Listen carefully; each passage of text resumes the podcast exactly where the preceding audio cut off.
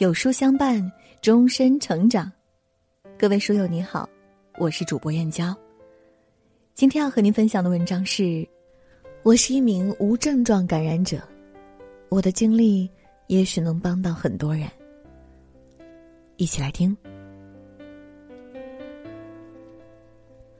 核酸检测结果异常，你会怎么做？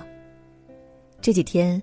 一份名为《上海核酸检测异常自助手册》的共享文档在小区业主群、居民家族群中被广泛传播。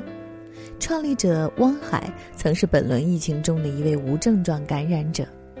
这篇文章是他的自述。你的核酸检测结果异常。接到这通电话时，我正在酒店集中隔离。随后，我成为上海每天公布的无症状感染者中的一员。三月八号，我们公司有人来开会，第二天，这位同事被告知是密接。三月十号中午，正在居家隔离的我，突然收到了疾控中心打来的电话，我需要到酒店集中隔离十四天。三月十一号晚上六点多，我乘坐幺二零救护车前往隔离酒店。三月十二号下午，核酸检测的结果出炉，异常。医护人员表示，我需要核酸加采。很快，现场的工作人员就给我进行了一次核酸加采。下午三点多钟，又通知我门口有一套防护服，需要让我立即穿好防护服，把我转运出去。一个小时以后，我坐上了一辆更大一点的救护车，前往了位于金山的上海公共卫生临床中心。踏入病房的那一刻，内心的迷茫席卷而来。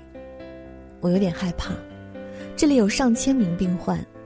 我注意到病床上贴着一张二维码，上面写着：“如果有任何问题，可以联系主治医生，他们看到后通过微信会逐一解答。”我抱着试一试的心态留言说：“换到了一个陌生的环境里，自己产生了睡眠障碍。”没想到第二天就有医生给我开了一些助眠药物，我的睡眠问题得到了好转。住院期间，每天定时进行全面的身体检查和治疗。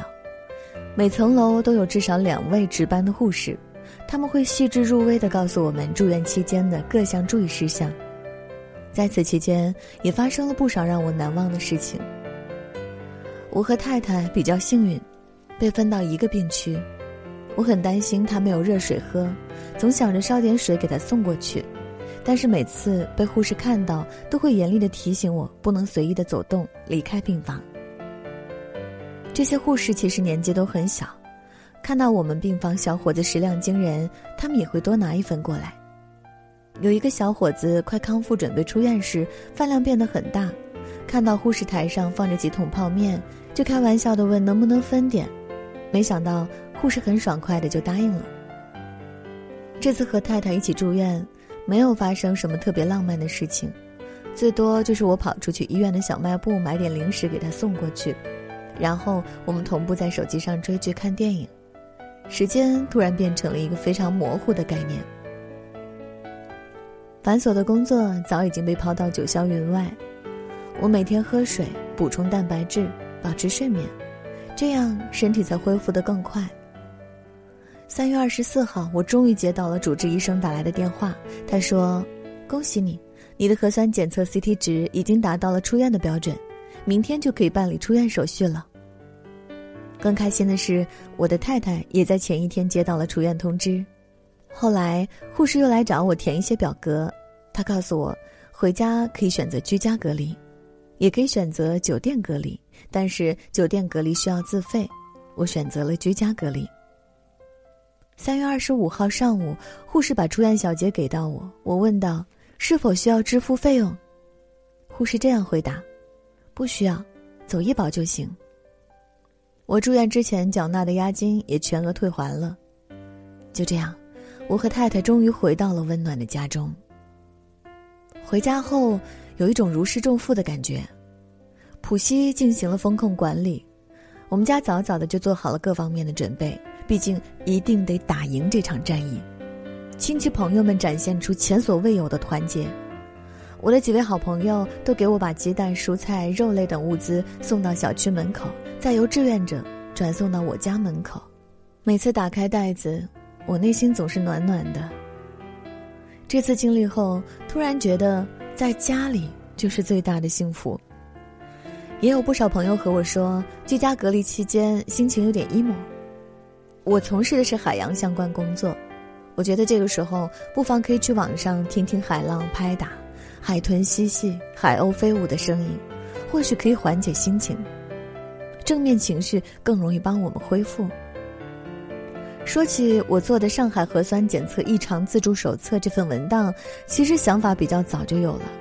我和其他市民一样，看了不少新闻，刷了不少自媒体，心情确实是五味杂陈。我一直想，如果真的想让家乡变得好一点，我应该去做些什么。有一个晚上，一个朋友问我，他们家的亲戚核酸检测异常，需要隔离，内心很慌，不知道该如何准备，十分焦虑。他听我刚经历过，就问我需要怎么做。想到这里，我突然意识到，我的经历可能能帮助到很多人。虽然很多人觉得这是一件比较隐私的事，但我愿意告诉大家整个过程。之所以叫自助，是因为我发自内心的感受到，医护人员真的非常忙碌，很多事情其实我们可以自己解决。文档里面都是我自己亲身经历，非常实用。比如接到疾控中心的电话该怎么办，再比如前往集中隔离点应该带些什么。